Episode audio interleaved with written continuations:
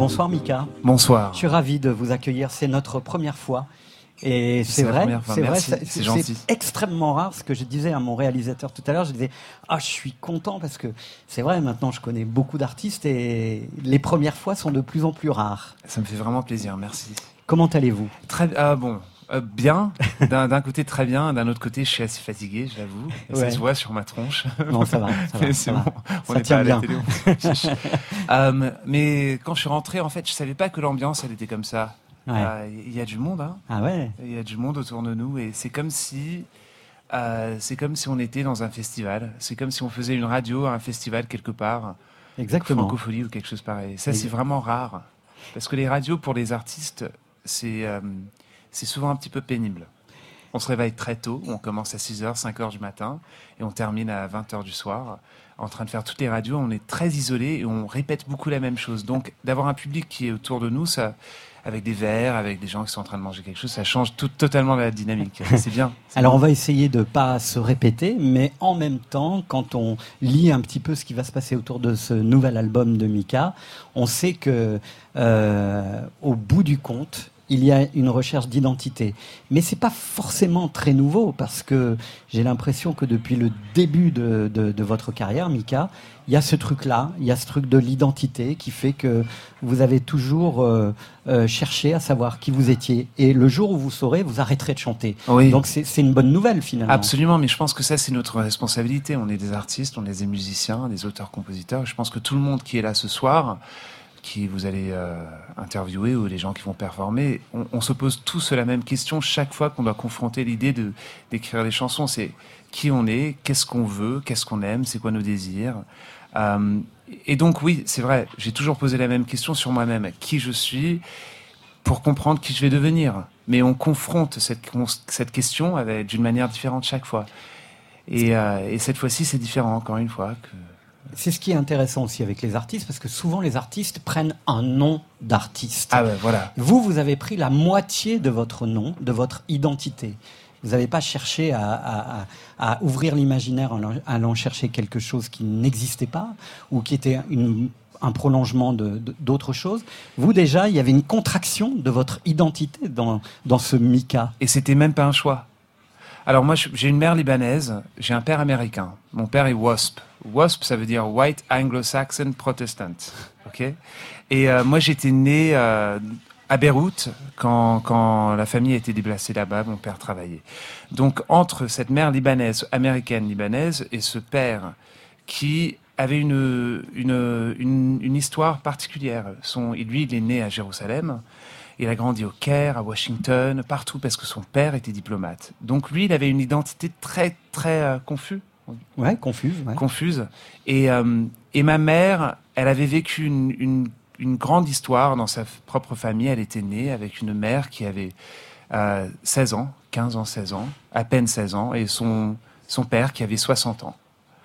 Et lui, il était syrien, elle, elle était libanaise, elle est arrivée à New York, elle parlait pas anglais. Et elle a eu ma mère. Tout cela pour vous dire qu'à un certain moment, mes parents se sont rencontrés deux fois, ils se sont mariés, et elle a décidé de quitter les États-Unis. Et donc, moi, quand je suis né, numéro 3, dans une famille où on est cinq frères et sœurs. En 1983. Mon père, il a dit, écoute, on a, on a, on s'est déplacé, mais ma famille, ma famille vient de Savannah, Georgia.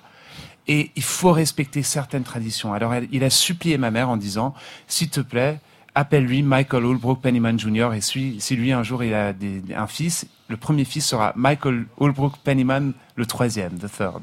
Et elle, elle a dit ok, ok. Et une heure et demie plus tard, elle a décidé, elle a dit non mais c'est juste horrible. Excuse-moi, mais j'ai échappé tout ça, moi je veux pas. Lui il s'appellera Michael, non Mika. Alors depuis ma naissance, je suis Mika. Et cette personne-là est devenue un artiste. Et c'est juste récemment, en confrontant des choses personnelles, des changements qui sont en train de se passer dans ma famille et dans la vie des gens autour de moi, que j'ai dû réexaminer un petit peu cette autre partie de ma vie, cette partie des États-Unis, du sud des États-Unis, pour aussi révéler quelque chose de nouveau et pour provoquer cette recherche encore une fois sur ma propre identité et les chansons qui viennent avec. Euh, vous savez, Mika, euh, que souvent, euh, on, adore chanter Last night, DJ saved my life. From Moi, a broken heart. Ouais, souvent, moi, les DJ m'ont sauvé la vie. Vous, j'ai l'impression que ce sont les mots qui vous ont sauvé la vie. Ah. Ah bah ouais, c'est vrai. Moi, j'adore les mots. Tout le monde parle de... Ouais, tout le monde pense que je suis... euh, et bon, souvent, je vais le dire un truc de ma- une pute de mélodie. qui... et c'est vrai, mais les mélodies, moi, euh, ça me drague. Ça me drague, ça- je m'en fiche, je m'en fiche ce que c'est. Ça peut être du rap, ça peut être, ça peut être de la musique, du, de, de la musique classique, du Satie, du Wagner, n'importe quoi, ou ça peut être du Dolly Parton. Quand j'entends une mélodie, ça me drague. Mm. Et euh, donc, j'adore la mélodie, mais en même temps, la vérité, c'est que quand je travaille sur une chanson, c'est les mots. Je suis obsédé par les images. Je vois tout en images. Tout, tout, tout en images. Et justement, là, pour ce, cet album, ce sont ces, cette, ces- cette première phrase, My name is Michael Holbrook, qui vous a sauvé un petit peu le processus de création. Sinon, vous étiez, rien. vous étiez un peu en panique, vous aviez Non, même pas ce qu'on appelle panique. le syndrome non, mais même. Ouais. le syndrome de la feuille blanche. Un. Ouais, ce syndrome est la chose la, plus dégueulasse que, tout, que tout le monde peut vivre quand on écrit. C'est dur à, gérer ce, truc-là. Mais c'était même pas une panique, c'était pire. C'était une complaisance. Euh, et ça, c'était étrange. Et, euh, et donc, je devais, je cherchais un point de départ. Et c'était un road trip que j'ai fait à Savannah, Georgia. J'ai pris mes chiens et je suis allé, j'ai conduit. Et je suis allé euh, visiter un, un cimetière qui s'appelle Ouais. le cimetière de Bonaventure. C'est curieux d'aller visiter les morts quand même. Ouais, c'est ça, c'est vrai, c'est vrai. Peut-être, j'ai même pas pensé à ça, mais oui, mais ils sont beaux les cimetières hein, quand même. Ouais. Euh, je les visite souvent. Par exemple, récemment, je suis allé à Venise et j'ai pas voulu, voulu voir les, les grandes cathédrales ou les palazzos. Je suis allé voir ce- ce- cette île. C'est c'est l'île des morts. Et là-bas, il y a Diaghilev qui est mort, qui est enterré. Il y a Stravinsky. Et c'est beau. C'est très beau. Je trouve euh, qu'on a, on a trop de problèmes avec euh, l'idée de. ouais, je sais pas, j'aime bien les cimetières. Alors je suis allé là-bas et là-bas, j'ai découvert qu'il y avait tout un endroit réservé à ma famille. Tous les Pennyman. Et tout le monde, tous les hommes, parce que évidemment, dans ce cimetière qui date de très longtemps, c'était bah, absurdement les, les hommes qui dominaient avec les plus grands tombeaux. Et c'était tous des Michael, des Holbrook, des William et des Frédéric. Et j'ai vu Michael Holbrook, et là, il y avait le truc qui disait Pennyman. Et je dis, oh, ça, ça fait partie de moi. Oh là là, ça fait partie de moi. C'est cet endroit où, où il y avait les champs de, de coton, les esclaves, tout ce truc-là. Non, moi, j'étais né à Beyrouth. En fait, non, euh, en même temps, j'ai dû confronter une autre partie de moi. Alors, j'étais un peu perplexe et je suis rentré chez moi et j'ai reconduit la voiture et je me suis mis au piano et sans savoir ce que j'étais en train de faire, je me suis mis au piano et j'ai fait da da dum dum. My name is Michael Holbrook. I was born in 1983. Et bam. Et voilà comment une phrase peut sauver une vie. Les morts, le cul, Eros et Thanatos, c'est toute l'histoire aussi de la pop musique qui s'illustre dans ce premier single, extrait de l'album à venir.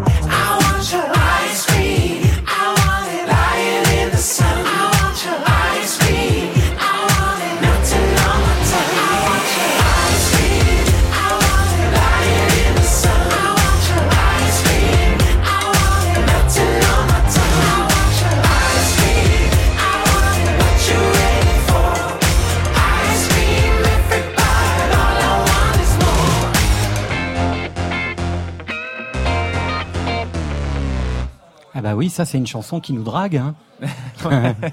c'est vrai, hein Ouais, ouais, ouais. Il y a le plaisir, quoi. Euh, le ouais, plaisir d'essence. À la recherche du plaisir, Ouais. c'est sûr. Parce qu'apparemment, il y a pas mal ça aussi dans l'album. Ouais, Alors, j'ai pas écouté cet album, mais j'ai lu un petit peu tout ce que vous aviez pu dire. Et donc, j'ai essayé d'imaginer ce que pourrait être euh, cet album sans l'avoir écouté, avec d'autres chansons, en substituant vos nouvelles chansons à d'autres chansons. Et vous allez me dire euh, si la BO de votre prochain album pourrait ressembler à ça.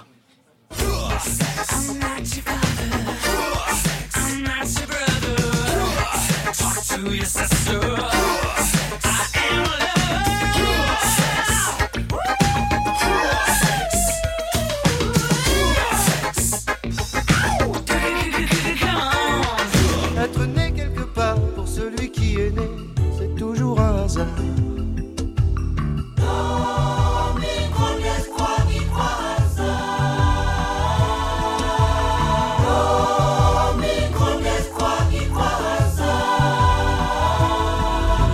que soient les distances, c'est à toi que je pense. Mon père, ce héros, le moral à Zorro.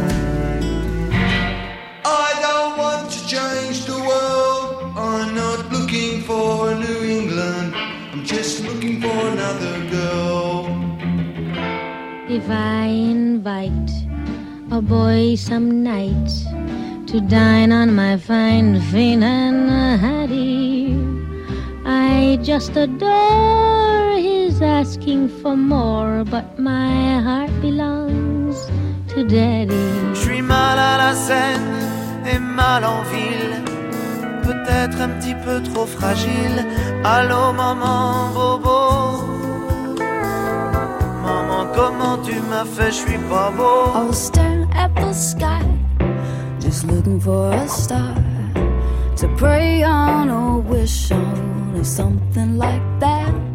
I was having a sweet fix of a daydream of a boy whose reality I knew Et Fucking ouais, voilà votre BO du prochain album, Mika, I Want Your Sex, George Michael, né quelque part, Maxime Le Forestier, mon père, ce héros, Aldebert, Billy Bragg, A New England, Eartha Kitt, My Heart Belong to Daddy, Allô Maman Bobo, Alain Souchon, évidemment, et Fiona Apple, Paper Bag. Ça vous va? C'est la BO de ma vie, de, de mon enfance, mon bon, surtout mon adolescence et ma vie d'adulte. Ça, c'est vraiment des chansons qui font partie de, des, des- des énormes points de référence. Oui. Euh, et cette chanson-là, elle est, elle est juste fabuleuse. Je me souviens la première fois que j'ai écouté cette chanson Paper Bag et cet album Fiona Apple. Euh, j'étais euh, j'étais obsédé avec tous les détails jusqu'au point où j'ai même pris le batteur que vous entendez sur cette chanson pour mon premier album. Il s'appelle Matt Chamberlain. Bonsoir Jeanne Chéral. Bonsoir. Bienvenue dans Full Sentimental sur France Merci. Inter. Bonsoir Mika. Bonsoir. C'est un curieux hasard. Parce que cette Fiona Apple aussi, elle est constitutive de ce qui va être votre prochain album hein, aussi. Ouais, je crois. euh, Mika parlait de Matt Chamberlain. J'ai j'ai eu la chance, euh, ouais, de, Ah ouais? de, bah oui, je, je l'ai rencontré. Enfin, je, je voulais absolument qu'il joue sur, euh, voilà, ce, nou- ce nouvel album. Moi, mon disque de référence, c'est plutôt When the Pound, the euh, son Pound. deuxième, voilà. Ouais, je le prononce très mal, mais. Et, euh, et donc, euh, il y a deux batteurs sur ce disque, Jim Keltner et Matt Chamberlain. Euh, j'ai eu les deux. Ah vraiment Ah, ça Ouais, t'a c'est coûté cher. Ah, bah, ça se monnaie, hein, un batteur américain, Ils évidemment. sont euh. chers, ils arrivent. Non, parce que c'est vraiment une culture totalement différente. Il faut expliquer comment il Mais arrive. il travaille très vite aussi. très vite, mais il, a- il arrive, il faut payer l'assistant, il faut payer le camion. Et le camion, il arrive, il a dehors du studio. Moi, je, je suis rentré dans le camion de Matt Chamberlain. Il avait quelque chose comme, je sais pas, 40 snares. T'as vu Ouais, ça bah, bah, en fait, moi j'étais dans son studio. Ah. On a, on a Ça, enregistré chez lui, donc effectivement, il avait tout son matos euh, incroyable. Il a plein de percus en plus. Enfin, c'est Ouais. c'est c'est impressionnant. C'est un autre niveau. Mika, revenons quand même à, à cette BO. Assez Want parlé des batteurs. George Michael. Tout le monde tombe amoureux des batteurs. hein. Tout le monde veut toujours coucher avec les batteurs. Ah bon? Ah mais bien sûr. Parce qu'ils sont bien gaulés, c'est ça? Ah non, aussi parce que c'est les plus faciles. On apprend des choses. Euh, I Want Your Sex, George Michael. Il y a eu un peu dans votre premier single l'envie de reconnecter avec ces chansons euh, In Excess, George Michael, ces Michael chansons Hutchins, euh, ouais, de, de, de, Cette sensualité. de peau. Exactement, Hein. de peau et, et de tout. Mais, mais vraiment cette sensualité là qui est un petit peu, c'est comme si la température, on n'a pas le droit d'y aller. Et je me suis posé la question, je me suis dit mais pourquoi? Et même quand, par exemple, quand j'ai écrit Ice Cream et j'écrivais les paroles de Ice Cream, euh, qui sont qui sont pleins d'images, mais c'est très malin, c'est charnel en même temps. Je me suis dit ah, est-ce que je peux vraiment y aller? Est-ce que est-ce que je peux? Est-ce que je peux oser? Je me suis dit mais c'est juste une chanson, mais merde, pourquoi, pourquoi réfléchir? Allez, il faut y aller. Donc, euh, c'est un peu l'attitude que je me suis donnée. Je me suis dit, si c'est beau et si on peut lire le texte, et quand même le texte, de, peu importe le sujet, s'il est beau, on peut le faire. C'est pour ça qu'on peut parler de tout si on reste en élégance. Et, et ça, c'est notre, notre permis de conduire d'artiste. T'es pas, pas d'accord? Ah, mais complètement. Enfin, il n'y a aucun tabou, hein, je pense, de toute façon, quand, à partir du moment où on écrit des textes. euh, après, c'est une question de forme, quoi. Mais je pense Ouais. que n'importe quel fond est, est atteignable et envisageable et peut devenir une matière, quoi, la chanson. Et il y a un retour à ça, je pense. Il y a Ouais. vraiment un retour. Il y avait, il y avait un moment où on disait que les, les messages, c'est pour les, c'est comment how do you say for the postman, pour le po- pour le Pour le- postman. Pour Pour le mason. Pour le Non, maçon, Pour le postier. Non, Ouais, pour le facteur, le- Ouais, ouais, et oui, parce que de Nougaro, Ouais, Nougaro voilà, disait la ça, chanson, que euh, que, d'Audiberti, oui. que, le, Ouais. que le maçon chante ma chanson. chante ma chanson. C'est la même idée, quoi. Exactement. Euh, Mika, euh, dans ce dans cette petite BO, il y avait Mon père, ce héros Aldebert et Artakit, My Heart Belongs to Daddy. Euh, votre père, c'est c'est un héros? C'est, c'est un héros silencieux, presque invisible. Ouais. Euh, très présent, toujours marié à ma mère, il est là et probablement il est en train d'écouter l'émission en ce moment, qui est une chose horrifiante parce que souvent il était un peu plus loin, donc il avait un petit peu. mais là, euh, mais euh, oui, c'est un, c'est un héros. Ma mère est très dominante. Je viens d'une famille de, qui est vraiment une matriarchie. On Mhm. dit ça, matriarchy. Ouais, ouais, Mhm. il y a- les mères sont dominantes, Ouais, c'est les- toutes les femmes. majoritaires. Non, toutes les femmes en Toutes les femmes. Ouais, j'ai Ah beaucoup de mères. Ah ouais. Ouais. Bravo. Vous travaillez avec votre sœur aussi. Je travaille avec mes sœurs. Vos sœurs. Oui, et, euh, et donc mon père a toujours pris un, un sorte de pas en arrière, mais il était toujours très présent et, et de plus en plus il me fascine. Ce, ce personnage-là, que je, et je pouvais pas, quand on est. Quand j'avais 25 ans, j'avais moins de capacité pour apprécier ce qu'il est. Et maintenant, j'ai j'ai- j'ai 35 ans, je vais avoir 36 ans cette année, et, et j'apprécie beaucoup plus facilement ses qualités euh, auxquelles j'étais presque euh, aveugle avant. Et ça prend du temps pour euh, le lien entre entre le fils et la mère est une chose beaucoup plus euh, beaucoup plus écrite, beaucoup plus simple, simple, bon évidente, mais entre le de, le fils et le père, C'est plus complexe, je trouve. C'est vrai.